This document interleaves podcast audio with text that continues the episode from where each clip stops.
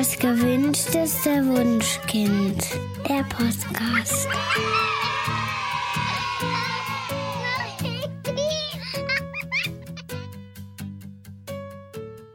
Hallo und herzlich willkommen zu Das gewünschteste Wunschkind, der Podcast. Heute mit Daniel Graf. Menschen, deren Kinderwunsch sich nicht durch eine Schwangerschaft auf natürlichem Weg erfüllt hat, werden über kurz oder lang mit dem gut gemeinten Ratschlag, dann adoptiert doch einfach, konfrontiert.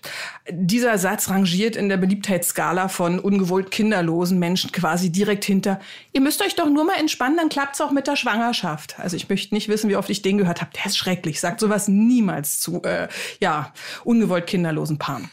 Die landläufige Vorstellung, man könnte einfach so adoptieren, geht meist einher mit der Annahme, dass die Waisenheime in Deutschland überfüllt seien. Doch das ist in dieser Pauschalität gar nicht zutreffend. Zum einen, weil eine Adoption alles andere als einfach ist und zum anderen, weil die meisten Kinder, die in Einrichtungen der stationären Jugendhilfe leben, gar keine Waisen sind und auch gar nicht zur Adoption zur Verfügung stehen.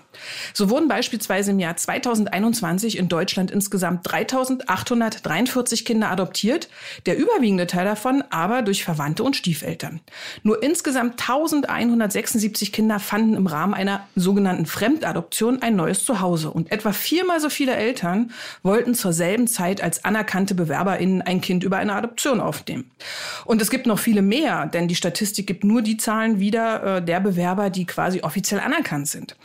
Für euch mal so zum Vergleich. In, durch Kinderwunschbehandlungen kamen im selben Jahr etwa 20.000 Kinder zur Welt. Es ist also mitnichten so, dass eine Adoption eine sichere und unkomplizierte Alternative ist, den Wunsch vom Kind zu verwirklichen. Und häufig passiert es, dass Paare nach einem langen, anstrengenden Weg am Ende ganz ohne Kind dastehen. In unserer heutigen Folge möchten wir über die Voraussetzungen für eine Adoption sprechen und haben dazu Claudia und Shirley eingeladen. Wir alle heute hier im Studio waren Kinderwunschpatientinnen und Claudia haben wir vor mehr als 15 Jahren in einem Kinderwunschforum kennengelernt und sie hat für unseren Blog einen wirklich großartigen Artikel über die rechtlichen Hintergründe und den Ablauf einer Adoption geschrieben. Ähm, der erscheint zeitgleich mit dem Podcast und wir verlinken den natürlich auch wieder in den Shownotes. Ja, und Shirley ist Mutter von zwei Adoptivkindern, die mittlerweile 20 und 14 Jahre alt sind und Shirley wird uns erzählen, wie sie die Adoption erlebt hat. Herzlich willkommen, ihr beiden. Hallo. Hallo, danke schön. Claudia, lass uns doch mal als allererstes darüber sprechen, was eine Adoption rechtlich überhaupt ist und was dafür zwingend erforderlich ist. Ja, die Adoption ist die Annahme eines Kindes, das nicht das eigene leibliche Kind ist, äh, aber durch die Adoption äh, zu einem eigenen Kind wird und zwar rechtlich dann in jeder Hinsicht vollständig auch einem leiblichen Kind gleichgestellt ist. Und äh, die zwingende Voraussetzung für eine Adoption ist zuallererst das Einverständnis der leiblichen Eltern. Ohne dieses Einverständnis äh, kann eine Adoption nicht durchgeführt werden oder jedenfalls nur über sehr, sehr schwierige Hürden durchgeführt werden. Und dieses Einverständnis ist selbst dann noch erforderlich, wenn die Eltern nicht mehr das Sorgerecht für die Kinder haben. Äh, wenn ihnen das Sorgerecht entzogen worden ist, auch dann müssen sie trotzdem zwingend noch das Einverständnis äh, zur Adoption erklären. Claudia, erzähl uns doch mal, wie läuft dann so ein Adoptionsverfahren üblicherweise ab? Ja, wenn leibliche Eltern sich entscheiden, ihr Kind zur Adoption freizugeben, dann wenden sie sich an das Jugendamt und äh, häufig äh, kann es dann sogar sein, dass das Jugendamt auch die leiblichen Eltern sogar mit einbezieht in die Suche nach geeigneten Adoptiveltern. Das Jugendamt wird dann eben diese Eltern für das Kind suchen und äh, üblicherweise erfolgt dann die Trennung des Kindes von der leiblichen Mutter auch unmittelbar nach der Geburt.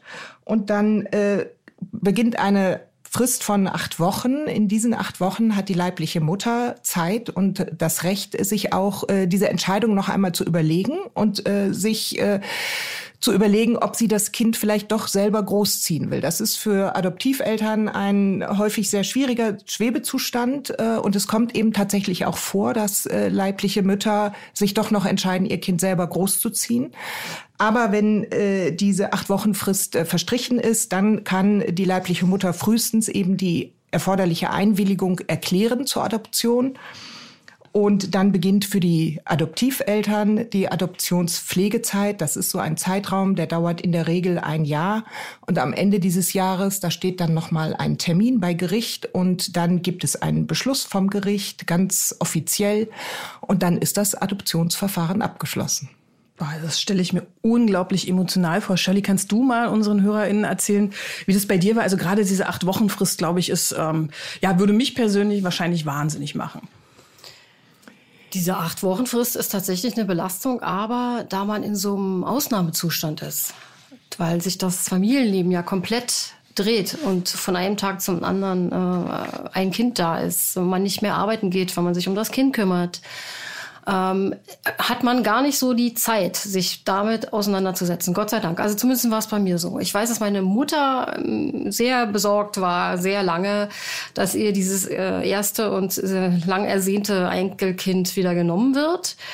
Aber wir hatten damals eine wirklich wunderbare äh, Dame vom Jugendamt, die das gut einschätzen konnte. Und die hat mir damals schon gesagt, ähm, sie schätzt die abgebende Mutter so ein, dass sie diese acht Wochen Frist äh, nicht nutzen wird, um ihr Kind zurückzufordern. Aber ja, das ist schon eine sehr emotionale Zeit. Also kann ich mir das quasi so vorstellen, ähm, wenn das Bewerbungsverfahren abgeschlossen ist, wir kommen dann nachher nochmal drauf zurück, ähm, wie das genau abläuft, wartet man quasi auf den einen magischen Anruf. Genau. Ich weiß, dass ich an dem Tag, wo ich wusste, die Frist läuft jetzt ab, äh, da war ich dann tatsächlich nervös. Und dann kam der erlösende Anruf und dann war alles gut. Und dann hat die Mutter auch relativ zügig unterschrieben vom Notar und dann war unser Sohn wirklich unser Sohn. Claudia, weiß man denn eigentlich äh, statistisch gesehen, aus welchen Gründen Eltern ihre Kinder zur Adoption freigeben? Erstaunlicherweise gibt es da tatsächlich sehr, sehr wenig Informationen oder Studien drüber. Äh, aber man kann ganz grob äh, sagen, es gibt verschiedene Kategorien. Es gibt einmal sehr, sehr junge Mütter, die sich noch in der Schulausbildung befinden oder in einer Berufsausbildung befinden und die äh, vielleicht durchaus irgendwann Kinder haben möchten, aber für die jetzt noch nicht der richtige Zeitpunkt gekommen ist. Und dann gibt es im Gegensatz dazu ältere Frauen, die zum Teil auch schon Kinder haben, die sich also auch die Herausforderungen mit Kindern sehr gut vorstellen können und die aus persönlich schwierigen Situationen, zum Beispiel weil sie alleinerziehend sind oder vielleicht sich gerade in Trennung befinden, äh, weil sie finanzielle Probleme haben, äh, weil sie wissen, dass ihnen die familiäre Unterstützung fehlt oder auch weil sie gesundheitlich eingeschränkt sind, äh, sich darüber im Klaren sind, dass sie eben dieses Kind oder auch ein weiteres Kind nicht aufziehen können selber. Und äh, dann gibt es natürlich auch äh, leibliche Eltern, die äh, psychische Probleme haben, die an Suchterkrankungen leiden oder auch an anderen schwerwiegenden Erkrankungen und aus diesen Gründen zu der Erkenntnis kommen, dass sie das Kind nicht selber großziehen können. Und eine weitere Konstellation, das sind äh, Mütter, die äh, Gewalt erfahren haben durch den leiblichen Vater in Form einer Vergewaltigung oder in Form von körperlicher Misshandlung und äh, die, wenn sie das Kind selber großziehen würden, äh, auf Dauer mit dem Vater verbunden bleiben müssten, weil der Vater mhm. natürlich immer das Recht auf Umgang mit dem Kind auch hätte. Und die durch den Weg der Adoption eben äh, einen vollständigen Kontaktabbruch zu dem leiblichen Vater herbeiführen wollen. Ja, nachvollziehbar. Es gibt ja verschiedene Arten der Adoption. Kannst du mal erklären, welche das sind? Ja, die klassische Adoption ist die Inkognito-Adoption. Das heißt, es gibt keinerlei Kontakte zwischen der Herkunftsfamilie und der Adoptivfamilie. Und insbesondere kennen eben auch die leiblichen Eltern nicht die Namen oder die Adresse der Adoptivfamilie. Das ist das sogenannte Adoptionsgeheimnis. Das ist sogar geschützt im Gesetz. Mhm. Äh, aber es hat sich äh, in den letzten Jahrzehnten eigentlich die Erkenntnis durchgesetzt, dass es für die Kinder auch hilfreich sein kann, wenn ihnen eine Brücke erhalten bleibt zu ihrer Herkunftsfamilie. Und da haben sich die halboffene Adoption und auch die offene Adoption äh, mehr und mehr durchgesetzt. Äh, und bei der halboffenen Adoption können sich die Eltern zum Beispiel vorab treffen und äh, sie können nach der Adoption über das Jugendamt Briefe und Fotos austauschen. Bei der offenen Adoption ist es so, dass die äh, Eltern sich tatsächlich auch persönlich kennen und eben auch nach der Adoption noch treffen können, wenn sie das möchten und Fotos und Informationen auch direkt austauschen können. Das ist nach wie vor aber die seltenste Form der Adoption. Hm, wie war das bei euch, Shirley? Also damals äh, gab es wahrscheinlich schon in den meisten Fällen eine, äh, wie heißt es, Inkognito, Inkognito-Adoption. Bei uns, wir sind den halboffenen Weg gegangen. Das heißt, wir äh, wussten die Namen der leiblichen Eltern und die wussten, glaube ich, unsere Vornamen. Das kann ich jetzt nicht mehr so genau sagen. Und das war auch in unserem Sinne. Wir wollten das auch so. Wir sind von Anfang an sehr offen damit umgegangen und haben auch später, als wir dann unsere Kinder hatten, regelmäßig über das Befinden unserer Kinder informiert, über das Jugendamt an die leiblichen Eltern. Und das habe ich mit meinem Sohn auch so gemacht, bis der 18 war. Mhm. jedes Jahr zu Weihnachten einen kleinen Bericht geschrieben. Und er hat auch tatsächlich übers Jugendamt dann äh, Briefe zurückbekommen, sporadisch und auch Geschenke gelegentlich. Bei meiner Tochter war das ein bisschen anders, aber ja, es läuft nicht immer gleich gut. ja. Claudia, sag mal, welche Voraussetzungen muss ich denn als Bewerberpaar erfüllen, um adoptieren zu können? Gibt es da bestimmte No-Gos oder sogar Must-Haves?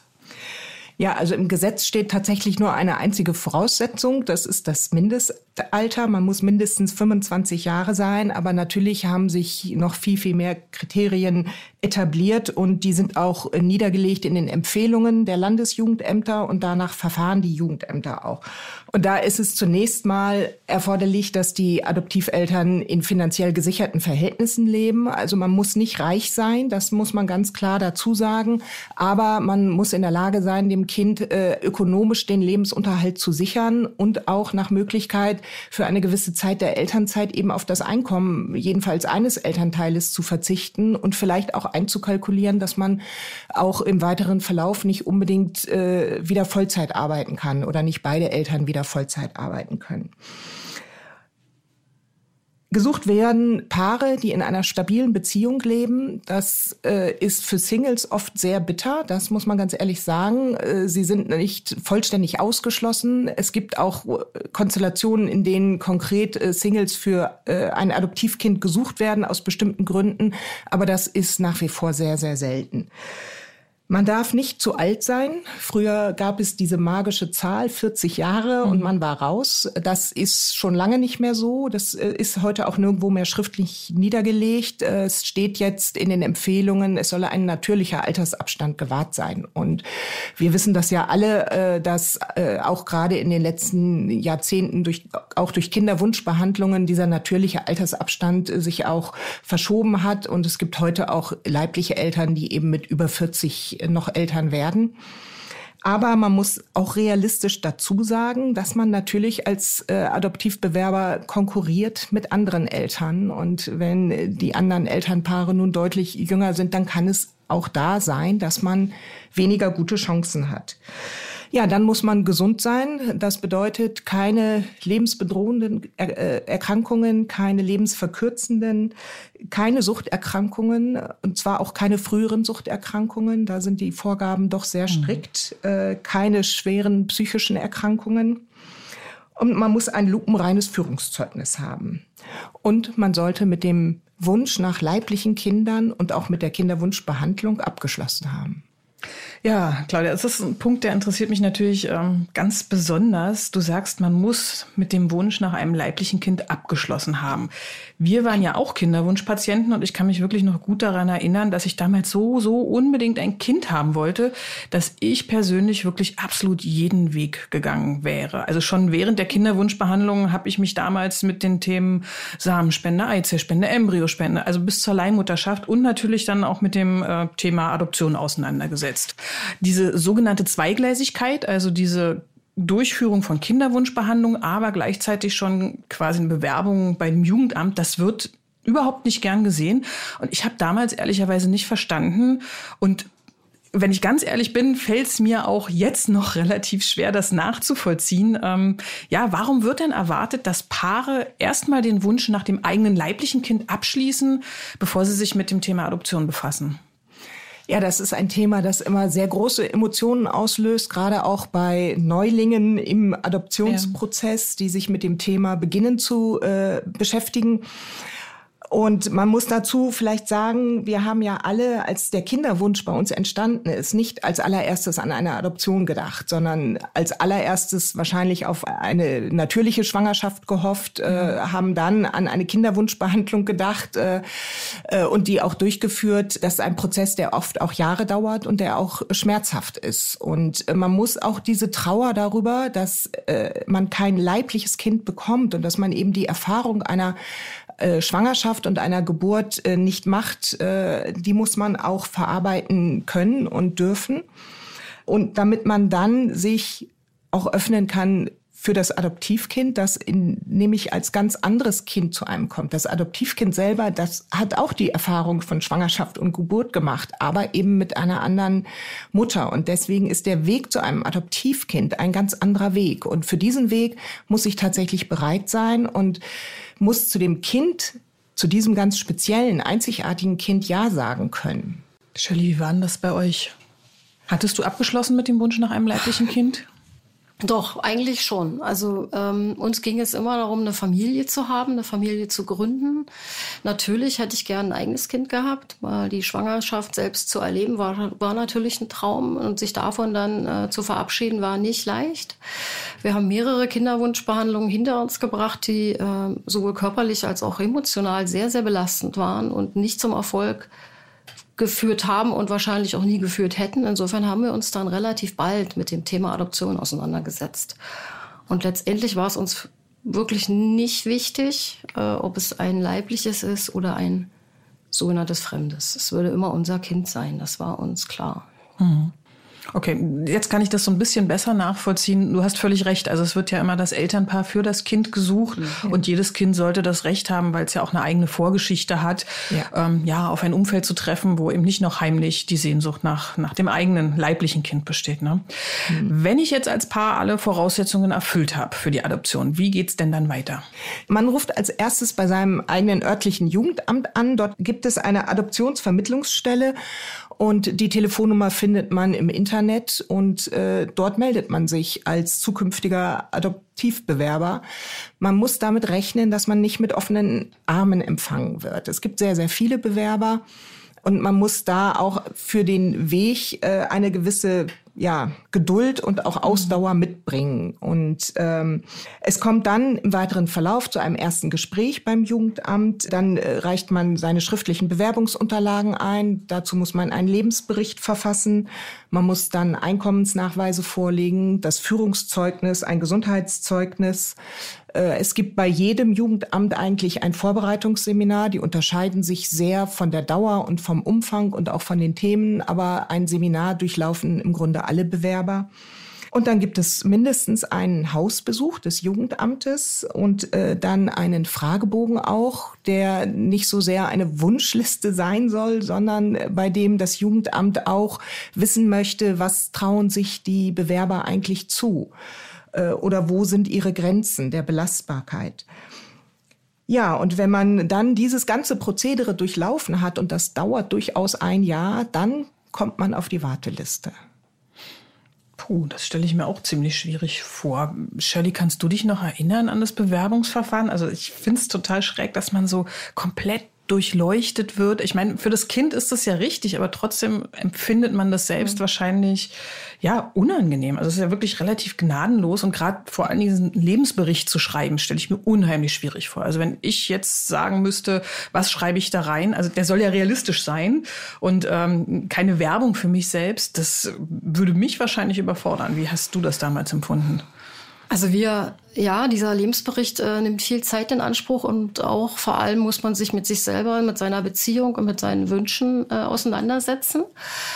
Ähm, das habe ich aber mit meinem Mann gemeinsam gemacht. Das war ganz interessant, wie so eine kleine Reise auch zu sich selbst. Ähm, äh, die Gespräche mit dem Jugendamt haben wir persönlich als angenehm empfunden. Wir hatten eine Sachbearbeiterin vom Jugendamt, unsere liebe Frau Schmidt-Schnittger, ich darf ihren Namen erwähnen, die uns nie das Gefühl gegeben hat, wir sind in irgendeiner Prüfungs- oder Überprüfungssituation, sie würde uns durchleuchten oder sonst wie. Es war immer angenehm, mit ihr zu sprechen. Auch die Hausbesuche, sie hat uns häufiger, glaube ich, besucht, waren immer schön. Wir haben uns tatsächlich da immer drauf gefreut. Es war sehr, sehr schön mit ihr. Das ist sicherlich auch davon abhängig, ob die Chemie stimmt zwischen äh, der Dame vom Jugendamt oder dem Herrn und den äh, potenziellen Eltern. Das hat bei uns gut funktioniert, ganz hervorragend. Ja, und wenn das nicht der Fall ist, dann kommen ja ganz viele Paare auf die Idee, gegebenenfalls dann doch im Ausland zu adoptieren. Erspare ich mir dieses Verfahren damit oder was sind die Gründe, warum ich überhaupt auf die Idee komme, ja, im Ausland zu versuchen, ein, ein Kind zu adoptieren? Ja, also der Weg äh, zu einer Auslandsadoption ist im Grunde noch steiniger und mühseliger ah. als äh, die Adoption im Inland. Also man muss alles durchlaufen, auch äh, Seminare, Hausbesuche, auch natürlich äh, den äh, Lebensbericht einreichen. Man wird auch komplett durchleuchtet. Das gesamte Verfahren dauert auch tatsächlich sehr viel länger. Aber der Grund, warum trotzdem immer noch Paare auch ins Ausland gehen, um dort zu adoptieren, ist einfach, dass die Chance, wenn man das Verfahren durchlaufen hat, äh, ein Kind adoptieren zu können, um ein Vielfaches höher ist. Aha, das heißt also, als Paar oder als Single oder als gleichgeschlechtliches Paar würde ich ja in Deutschland quasi ganz, ganz unten auf der Liste landen. Im Ausland hätte ich aber schon die Chance, dann doch nochmal meinen Wunsch zu erfüllen. Ja, die Kriterien sind äh, zum Beispiel bei Singles, bei gleichgeschlechtlichen Paaren oder auch bei älteren Eltern oder eben auch bei Eltern, die zum Beispiel schon leibliche Kinder haben und noch ein weiteres Kind äh, in der Familie aufnehmen wollen. Äh, im Ausland äh, häufig durchaus besser, aber es ist einfach auch insgesamt so, dass das Verhältnis zwischen der Zahl der Bewerber und der Zahl der Kinder, die adoptiert werden können, äh, deutlich günstiger ist als in Deutschland, wo tatsächlich ja von vier Paaren im Grunde nur eins ein Kind mit nach Hause nehmen wird. Ja, und das ist schon relativ hoch. Also wir, vor, ich glaube, zehn oder zwanzig Jahren kam auf jedes Adoptivkind kamen sieben Kinderwunschpaare. Ne? Also es ist ja. nicht so, dass man einfach ja. nur mit der Hand winken muss und sagen kann, ah, ich nehme ein freies Kind. Nein. Auf keinen also es Fall. sind wirklich sehr, sehr wenige Kinder, die zur Vermittlung stehen. Ja. Mhm. Eine ganz wichtige Frage, die sich Adoptiveltern ja auch stellen, ist, ob sie ihrem Kind davon erzählen, dass es adoptiert ist. Du hast ja vorhin gesagt, die Inkognito-Adoption war das Standardverfahren. Das heißt, in diesem Verfahren wurde ja meines Wissens auch die Urkunde, die Geburtsurkunde geändert, so dass im Grunde das Kind davon nicht automatisch erfuhr durch irgendwelche Umstände. Ähm, mittlerweile gibt es aber eine ganz deutliche Meinung zum Thema Aufklärung und die ist, dass man da offen mit umgehen sollte. Und es gibt ja auch mittlerweile eine rechtliche Vorgabe. Ja, es ist in der Tat auch heute noch so, dass in der Geburtsurkunde selber äh, nicht zwingend ein Hinweis darauf enthalten ist, dass das äh, Kind leibliche Eltern hat. Äh, dieser Eintrag, der findet sich noch im Geburtenregister des Standesamtes, mhm. aber den sieht man üblicherweise nicht ja. ein. Aber natürlich hat sich die ganze Herangehensweise in den letzten Jahrzehnten geändert und das Recht auf genetische Abstammung, das ist ja auch in der Rechtsprechung immer wieder betont worden und interessanterweise tatsächlich gerade gerade letztes Jahr vom Bundesgerichtshof auch für ein Adoptivkind ausdrücklich festgestellt worden, dass eben auch dieses Adoptivkind das Recht auf Kenntnis der genetischen Abstammung hat. Und äh, die Empfehlungen auch der Landesjugendämter sind da auch ganz klar und eindeutig. Also Bewerberpaare müssen die Bereitschaft mitbringen, das Kind aufzuklären und auch äh, offen mit seiner Geschichte umzugehen. Mhm. Das war ja damals noch nicht so, als ihr adoptiert hat, Shirley. Habt ihr denn darüber nachgedacht, ob ihr aufklärt oder nicht?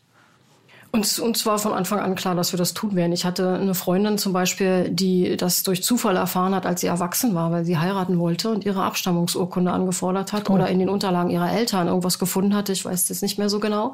Und dann feststellte, dass ihr Vater nicht ihr leiblicher Vater war. Das hat sie enorm aus der Bahn geworfen und mhm. sie hat es nicht verstanden. Ein großer Vertrauensbruch. So war für mich klar, meine Kinder werden das zeitnah erfahren. Klar ist das äh, im ersten Moment so ein Moment, wo man erstmal sagt, oh Gott, wie bringe ich das meinen Kindern bei? Aber letztendlich ist es gar nicht schlimm. Die nehmen das ziemlich entspannt auf. Und ja, uns wurde vom Jugendamt das auch so empfohlen, das so zu tun. Und äh, dem sind wir auch gefolgt. Und ich bin da jetzt auch sehr froh drüber. Meine Kinder gehen damit sehr entspannt um. Und äh, wie kann man sich das vorstellen? Gab es da so dieses eine berühmte Gespräch, was ich mir vorstellen kann, auch schwierig ist, wenn man dann doch immer dazu geneigt ist, das immer weiter nach hinten zu verschieben? Oder äh, ist das einfach so ein kontinuierlicher Prozess? Also ich, bei uns war es so, dass ich quasi die Kinderwunschbehandlung schon in die Aufklärung habe mit einfließen lassen, dass man quasi, wenn man einem vierjährigen Kind erzählt, wie ein Baby entsteht, sagt, wenn Mama und Papa sich lieb haben und so weiter, treffen sei Ei und Samenzelle aufeinander. Und da habe ich meinen Kindern halt mit vier schon gesagt, ja, bei euch war das anders anders. Ihr habt die ersten fünf Tage eures Lebens im Brutkasten gelegen und seid dann erst von dem Arzt in Mamas Bauch gemacht worden. War das bei euch auch mhm. so oder gab es das? Es gab so diese klassische Situation im Supermarkt. So, Mama, war ich eigentlich auch in deinem Bauch? Äh, nein, warst du nicht. Und dann haben wir das später noch mal ein bisschen näher erörtert. Ja. Und dann war das Thema aber auch schon gut. Also, und, und Frau Schnittke hat uns damals auch gesagt, die nehmen wirklich, die fragen nur so viel, wie sie gerade verkraften können. Und dann ja. kommt immer wieder neu und ich habe immer wieder angeboten, möchtest du noch was wissen? Ja oder eben auch nein. Insofern wussten die das schon, als sie ziemlich klein waren. Mhm. Claudia, so eine, so eine Adoption ist ja mit äh, einer, glaube ich, großen Belastung auch für die Eltern verbunden. Was sind denn so die ganz besonderen Herausforderungen, die auf einen warten in dieser Zeit? Ja, es ist natürlich so, dass die Kinder immer schon einen ersten Bindungsabbruch erlebt haben. Wir wissen das ja, dass die erste Bindung tatsächlich beginnt in der Schwangerschaft. Mhm. Und diese Bindung, die wird äh, für das Kind durchschnitten, das muss man ganz ehrlich so sagen.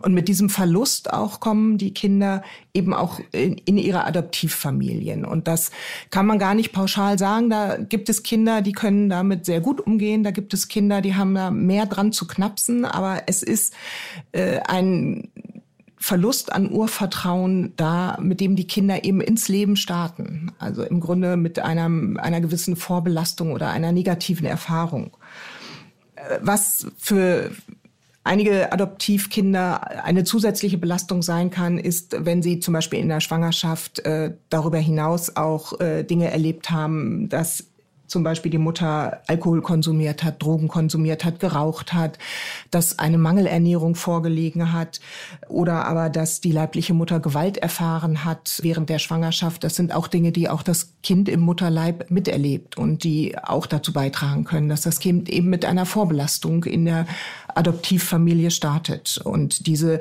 Belastung müssen Adoptiveltern dann eben auffangen können. Und das ist auch ein langer Prozess. Shirley, kriegt man denn Hilfe vom Jugendamt oder wie begleitet die Institution diesen Prozess? Also klar, man bekommt das Kind und dann, was passiert danach? Ich glaube, das ist in der Regel so vorgesehen, ist aber wahrscheinlich aus Personalengpassgründen fast gar nicht möglich. Mhm. Da wir einen wirklich guten Draht zu unserer Frau Schnittger hatten, hätte ich jederzeit anrufen können, wenn ich irgendwelche Probleme gehabt hätte. Aber ich habe nicht erlebt, dass die von sich aus anrufen und sagen, geht's ihnen gut mit dem Kind. Das können die nicht leisten, glaube ich. Leider. Ja, zeugt ja auch erstmal von einem gewissen Urvertrauen. Also Klar. man ist den Prozess durchlaufen und das heißt, man wird ja als geeigneter Bewerber genau. quasi betrachtet. Mhm. Und sobald man sich hinwenden kann, wenn man Hilfe braucht, finde genau, ich, das, das ist Angebot hat es immer gegeben ja. und das hätten wir auch nutzen können. Deine Kinder sind ja jetzt groß. Ja. Also mit 14 und 20 doch quasi fast erwachsen. Welche Rolle spielt denn das Thema Adoption in eurem Familienleben jetzt noch? Ehrlich gesagt kaum. Also wir haben letztens gerade mal, ich habe meine Kinder einfach mal befragt, ist das Thema Adoption für euch irgendwie äh, alltäglich gegenwärtig? Und die haben gesagt, nein. Also ja, es gibt mal so Momente, wo sie noch mal was fragen. Oder mein Sohn, als er 18 wurde, haben wir ihm natürlich gesagt, jetzt kannst du losgehen und deine leiblichen Eltern finden, wenn du möchtest. Der hat gesagt, im Moment interessiert ihn das noch nicht so. Für ihn sind das halt eher fremde Menschen. Aber er weiß, dass er das jederzeit kann. Aber im Alltag ist das für uns kein Thema mehr. Wir sind eine ganz normale, in Anführungszeichen, Familie. Ja. Und das Thema Adoption beherrscht in keinster Weise unser Leben. Und wie fühlt sich das an, allein der Gedanke, dass jetzt vielleicht dein Sohn beschließt oder deine Tochter zu sagen, oh, ich möchte jetzt doch noch mal herausfinden, wo ist mein Ursprung? Ich kann mir vorstellen, dass es schwierig ist, nach so langer Zeit der Begleitung, mhm. dem, also na, klar, man wird natürlich sagen, ich stehe dem offen gegenüber, aber ist da auch innerlich so ein bisschen, ja, Angst vielleicht vorhanden? Angst ist da, ist da keine, mhm. weil wir waren diejenigen, die an, dein, an, seinem Bett gesessen hat, wenn er Fieber hatte. Ja. Also wir sind ganz klar seine Eltern, das sagt er auch. Ähm, eigentlich sehe ich es ganz positiv, weil ich denke, das kann ja durchaus auch eine Bereicherung sein für sein Leben. Äh, wir haben eine stabile Beziehung zueinander und äh, wenn er diese andere Familie, die ja auch Teil seines Lebens ist und seiner Herkunft, ihn vielleicht auch noch ein Stückchen weit begleitet oder fände ich das gar nicht so schlecht. Aber wie gesagt, im Moment interessiert es ihn Überhaupt nicht.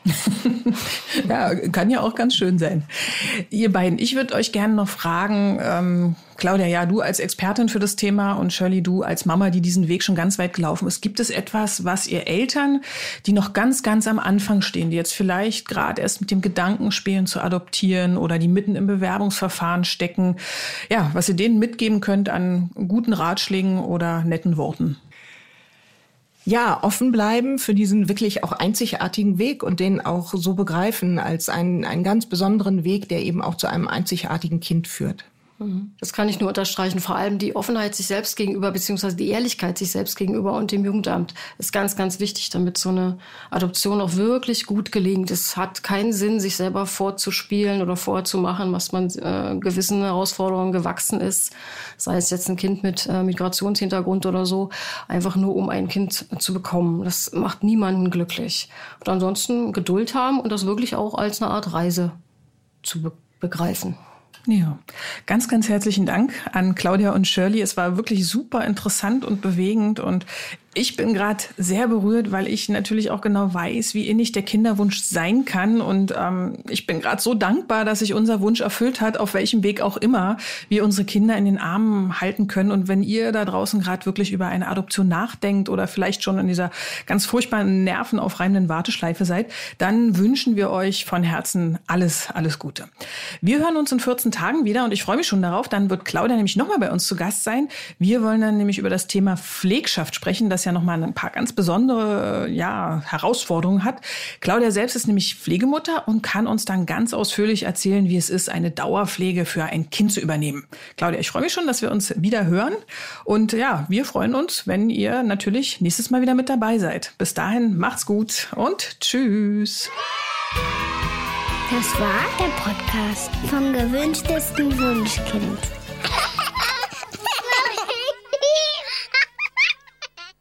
Dieser Podcast ist eine Produktion der Audio Alliance.